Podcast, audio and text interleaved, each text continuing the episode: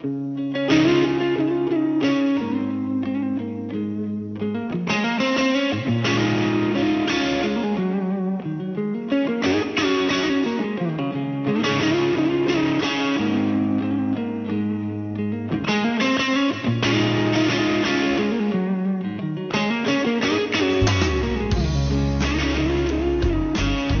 protagonistas del espacio que dedicamos hoy al periodismo son las mujeres.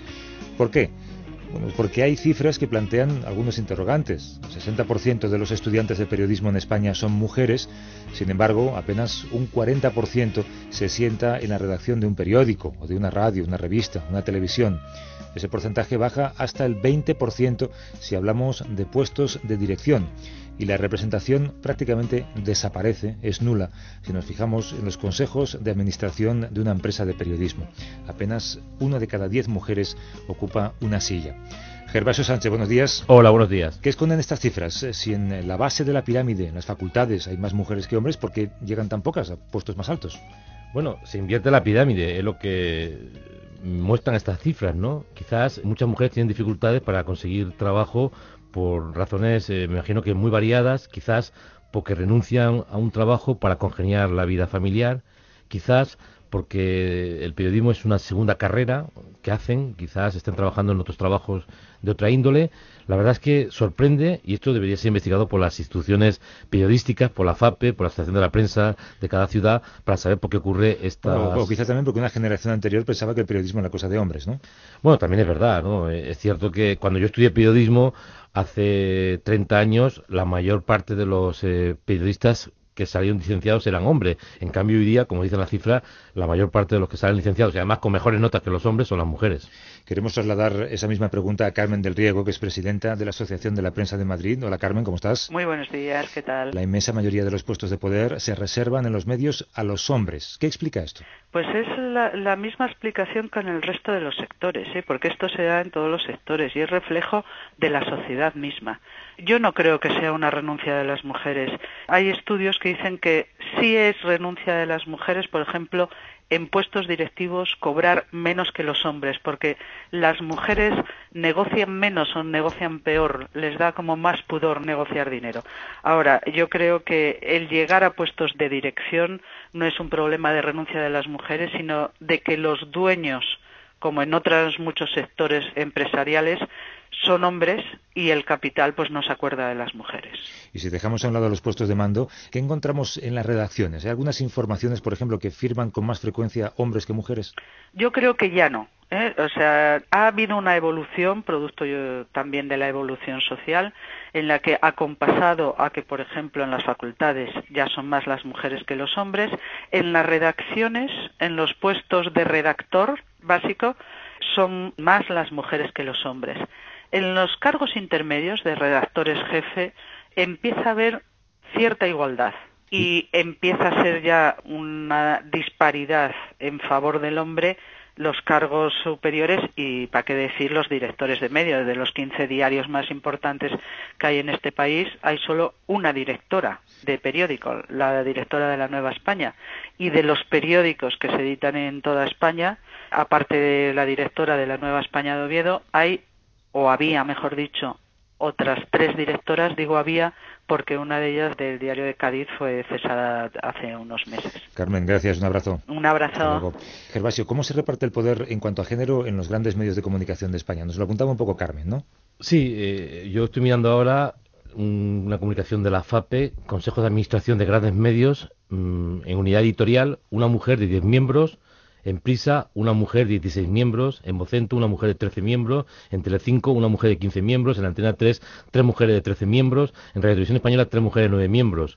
Si vamos a los grandes diarios, veramente La Razón tiene dos adjuntas al director, ABC dos, subdirectoras, El Mundo una junta a la dirección, El País solamente una subdirectora de, las, de los ocho que hay, La Vanguardia una subdirectora de cuatro, etcétera, etcétera. La prensa eh, local, como ha dicho hace un momento Carmen, pues apenas hay un par de medios Granada Hoy, mm, dirigido por Madalena Trillo, y Nueva España por Ángeles Rivero, que son las directoras de esos medios. Luego, sorprendentemente, en periódicos económicos hay una directora, el diario Expansión, eh, lo dirige una mujer, que es una excepción a la regla, pero los periódicos deportivos, por ejemplo, apenas hay, no solamente en los puestos directivos, sino entre los trabajadores de estos medios. En cambio, una paradoja, ¿no? Revistas que tienen que ver con moda, corazón, decoración, cocina, casi todas dirigidas por mujeres. Sí, sorprendentemente, todas las revistas de mujeres que salen los sábados, Mi Casa, Mujer de Hoy, las revistas del corazón, algunas, 10 minutos, Clara, Hacer Familia, Mía Semana, él, eh, etcétera, etcétera, están dirigidas por mujeres, aunque las dos más importantes, posiblemente Ola y Lecturas,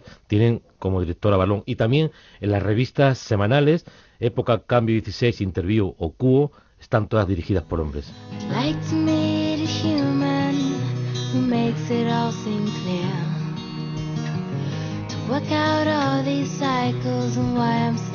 Hoy se han acercado hasta las emisoras de la cadena SER en eh, Lugo y en Granada dos mujeres que, visto lo visto, constituyen una excepción. La primera de ellas, Gervasio mencionaba su nombre, es una joven que comenzó su carrera periodística haciendo prácticas en el mismo medio que ahora dirige. Es Magdalena Trillo, directora del diario Granada Hoy. ¿Cómo estás? Muy buenos días, muy eh, bien. Llevas al frente del periódico cinco de sus diez años de vida. ¿Quién te ofrece la oportunidad? Te puedo tratar de tú, ¿no? no por supuesto, por eh, supuesto. ¿Quién te ofrece la oportunidad? De llegar a ese cargo y qué retos te planteas entonces? Voy a matizar que empecé haciendo prácticas, pero en el periódico de la competencia. Y luego, sí. tiene más mérito entonces. bueno, la verdad que sí. Y fue el anterior director del periódico, el director fundacional, Ramón Ramos, quien apostó por mí. Él me conocía porque coincidimos en la agencia F. Estaba yo entonces haciendo prácticas, continuando esa larga travesía que nos toca a los periodistas, ¿no? Al, al principio, ¿no? Haciendo prácticas y de becaria. Y apostó por mí directamente para dirigir la sección de cultura. En ese sentido, sí es verdad, bueno, que apostó por una mujer para una sección teóricamente de periodismo un poco blanco, ¿no? Blando, ¿no? Que es la por donde hemos empezado un poco las mujeres a abrir brecha, mm. sobre todo en los periódicos, que es donde más difícil ha sido la incorporación, ¿no? Y bueno, empecé y a los cinco años, pues casi de, casualidad, ¿no? Cuando surge toda la crisis económica, él decide marcharse y Grupo Yoli, que es el grupo al que pertenece Granada hoy, me da la oportunidad y bueno, para mí fue un reto tremendo y casi, bueno, casi un precipicio, ¿no? Cuando lo, vi en ese momento. ¿Dos veces o no, no dio tiempo tanto? Pues casi que no me dieron la opción, me dijeron, hemos pensado en ti en directo como directora del periódico. Y yo dije, pero yo, pero tengo 33 años y soy mujer y tal. Tú vas a ser la directora. No me digas que dijiste, pero soy mujer, no dirías eso. No, no lo dije, no lo dije, broma. Lo pensé, lo pensé, pensé, no, también pensé que me costaba, que hacía tiempo que la empresa, y, ha sido también una consecuencia de esa apuesta que han hecho en la administración pública por incorporar a mujeres en puestos directivos. Y yo sabía que en el periódico y en el grupo había un interés por potenciar a las mujeres. Y eso, bueno, hablábamos antes de por qué no estaban las mujeres, ¿no? Yo creo que también un elemento es que no nos han dado la oportunidad. Aparte de renuncia, hay que no es que sea una profesión difícil para la mujer, es una profesión difícil para todos. La profesión periodística es en sí misma de renuncia y en este sentido para nosotras también, ¿no? Pero no creo que mucho más que para los compañeros. Y en ese sentido, si nos dan una oportunidad, yo creo que hay muchas mujeres muy válidas, muy profesionales, dispuestas a hacer periodismo con el mismo rigor que los hombres. ¿eh? Por supuesto. Quiero presentarte a una mujer que pertenece a una generación anterior, es la presidenta del grupo El Progreso, que agrupa a las cabeceras El Progreso de Lugo, el Diario de Pontevedra, el periódico gratuito de lunes a viernes, la Agencia Gallega de Noticias, también varios canales de televisión local. Blanca García Montenegro. ¿Cómo estás, Blanca? Hola, buenos días. En tu caso, ¿cómo llegas al puesto?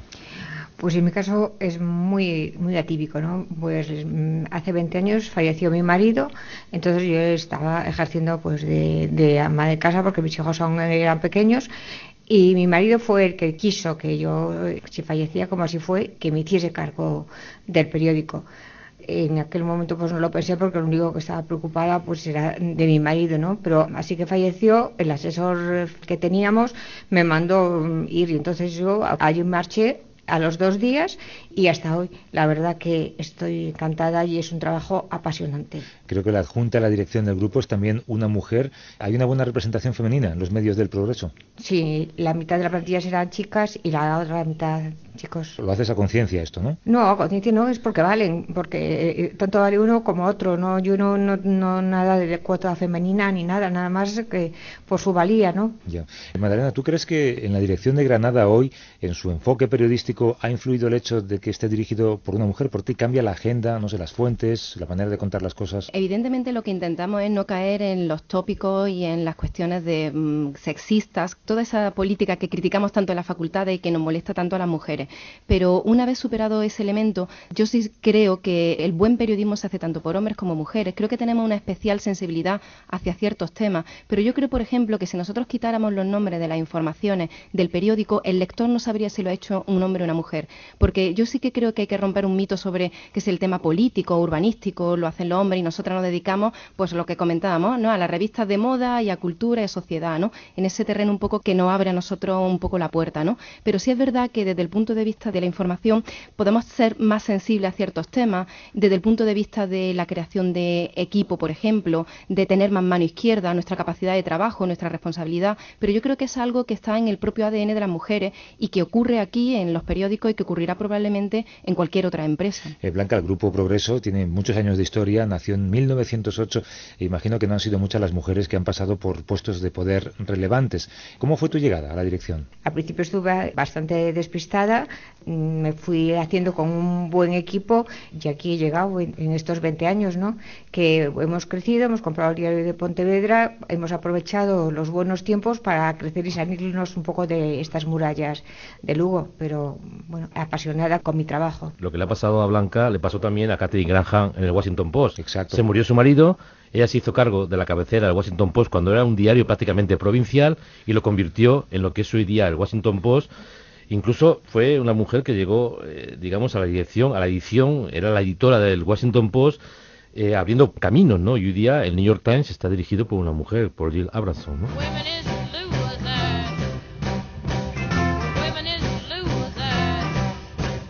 Pues pregunto a las dos, eh, Blanca Madalena, ¿en algún momento de vuestras carreras habéis sentido que vuestra autoridad, vuestras decisiones, vuestras opiniones eh, perdían peso o importancia por el hecho de ser mujeres?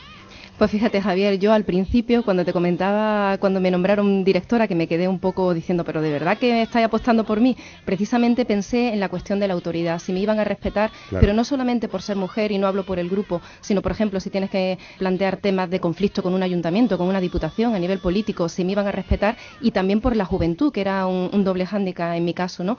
Y he de confesar, en aquel momento me acuerdo que me dijo el presidente de la compañía, tú no te preocupes que en el momento en que yo te nombre directora, tú tienes la autoridad autoridad del director del periódico. Y se ha cumplido, ¿eh? me han respetado y yo me he sentido realmente valorada todos estos años. Es verdad que ahora estamos afrontando unos tiempos muy complicados en, en todo el sector, ¿no? en todo y, lo que son lo que es el periodismo. Pero es verdad que no, he, no me he sentido minusvalorada ni me he sentido denigrada en ningún sentido. Sé también que es porque otras mujeres antes, como es el caso de Blanca, nos han abierto mucho las puertas. ¿no? En este sentido sé que hay que reconocer que es un trabajo que viene de las últimas décadas. ¿no? Blanca. Pues mm, al principio eh, no estaba muy bien centrada, pero la verdad que no, nunca tuve miedo, nunca tuve miedo, nunca me preocupó. Yo lo único que me importaba era trabajar y que mi empresa saliese para adelante. La verdad que nunca me cuestioné esas cosas. ¿Creéis eh, que hay, no sé, diferencias sustanciales en la forma en que una mujer puede dirigir un periódico? En tu caso, Madalena. Yo en ese sentido sí creo que es diferente porque creo que es un poco menos jerárquico y en el que contamos más con el equipo, hacemos más, más grupos, ¿no? Delegamos más y eh, lo que comentaba antes de, de tener un poco mano izquierda y de saber negociar, pero yo creo que es algo que es innato en las mujeres, ¿no? Esa sensibilidad que podemos tener hacia ciertos temas, ¿no? Pero tú cuando llegaste a ese despacho dijiste, hay cosas que voy a cambiar y son esta, esta y esta, ¿lo pensaste? Por ejemplo, el tema de la flexibilidad. En mi caso, por ejemplo, tengo a cinco compañeras que están con reducción de jornada.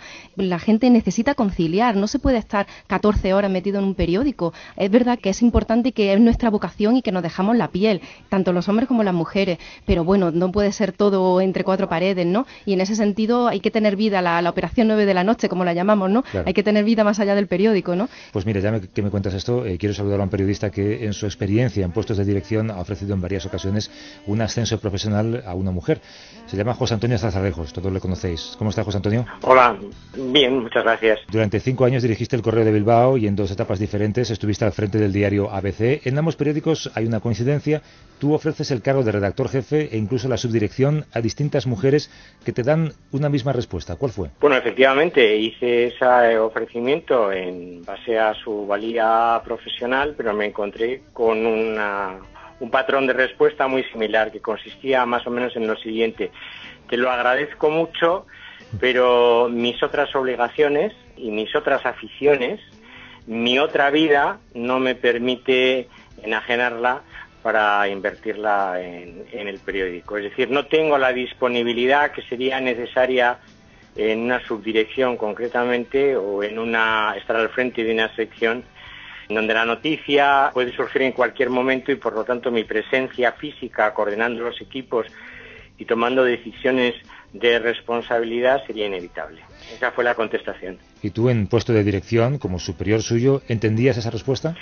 Sí, sí, sí, la entendía, aunque la lamentaba y desafortunadamente no pude nunca ofrecer fórmulas de flexibilidad porque la estructura de trabajo, en este caso dentro de los periódicos, realmente no la permitían. Es verdad que en los últimos años, quizás en, los primeros años 2000, este año de 2003, 2004, 2006, bueno, ya se empezaba a tener más en cuenta esto de la conciliación, pero de una forma muy limitada. De tal manera que no me quedaba más remedio que asumir que extraordinarias profesionales del periodismo con capacidad y dotes de mando, de organización y de planificación no pudieran acceder por decisión propia, en este caso, a puestos de responsabilidad. José Antonio Zazalejos, gracias, un abrazo. Un abrazo, muchas gracias a vosotros. Hasta luego. Adiós. Blanca Magdalena, ¿entendéis las respuestas que dieron esas mujeres a José Antonio?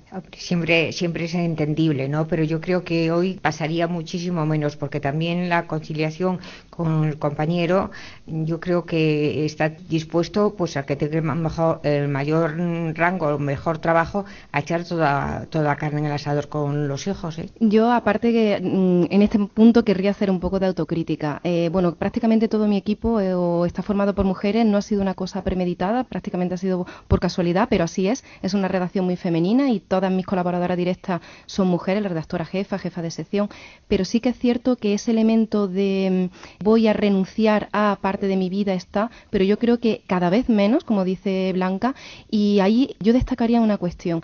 Nosotras creo que creemos demasiado poco en nosotras mismas. somos muy autoexigentes, en nuestro nivel de autocrítica es muy grande y aparte de ese planteamiento que se le puede hacer en un momento, a mí me gustaría que fuésemos un poco más valientes y nos arriesgáramos un poco más, porque creo que también en el trasfondo está un factor de no creer demasiado en nosotras mismas. Magdalena Trillo, directora del diario Granada Hoy, y Blanca García Montenegro, presidenta del grupo El Progreso. Gracias a las dos. Un abrazo. Un abrazo. Hasta luego. Adiós. Faces look ugly when you're alone. Women seem wicked when you're unwanted. Streets are uneven when you're down, when you're strange.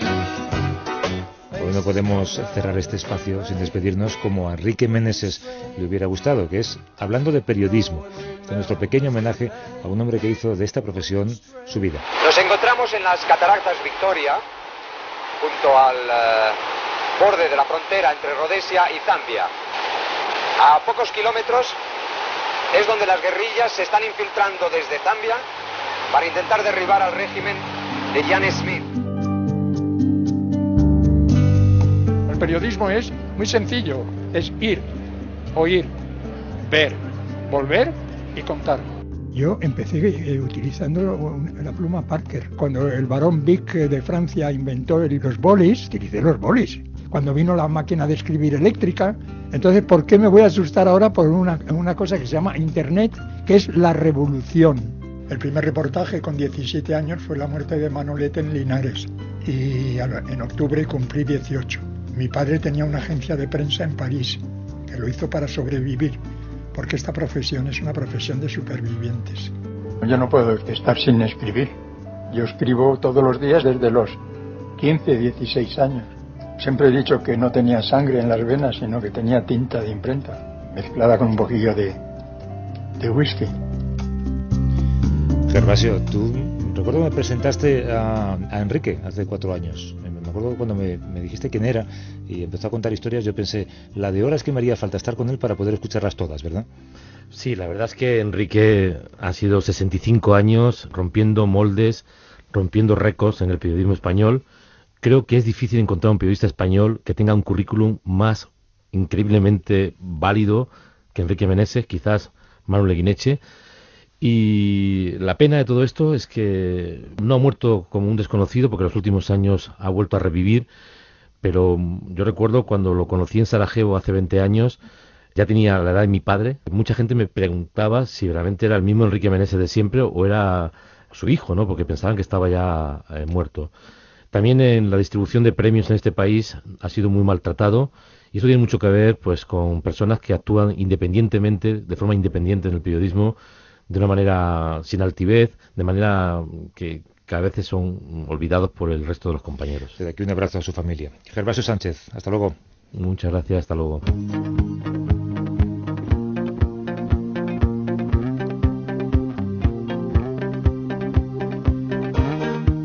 Cerramos como hacemos siempre con el blog sonoro La Buena Prensa, en el que el profesor Miguel Ángel Jimeno nos recuerda por qué es necesario el periodismo y buenos periodistas, como fue lo será siempre en nuestro recuerdo Enrique Meneses.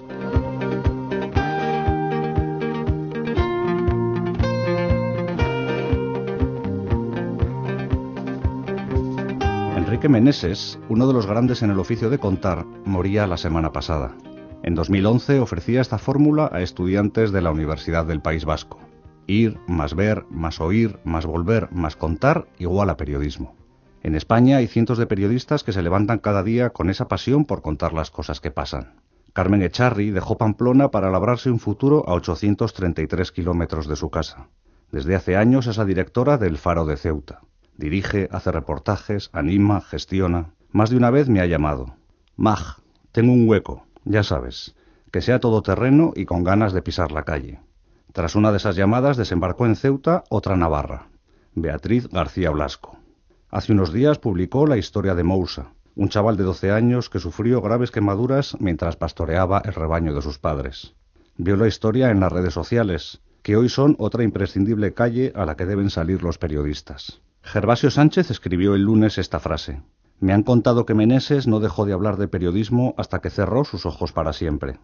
Estoy convencido de que Carmen y Beatriz, como tantos otros colegas, también dirán así adiós a este mundo. Eso sí, para morir así, hace falta ser periodista.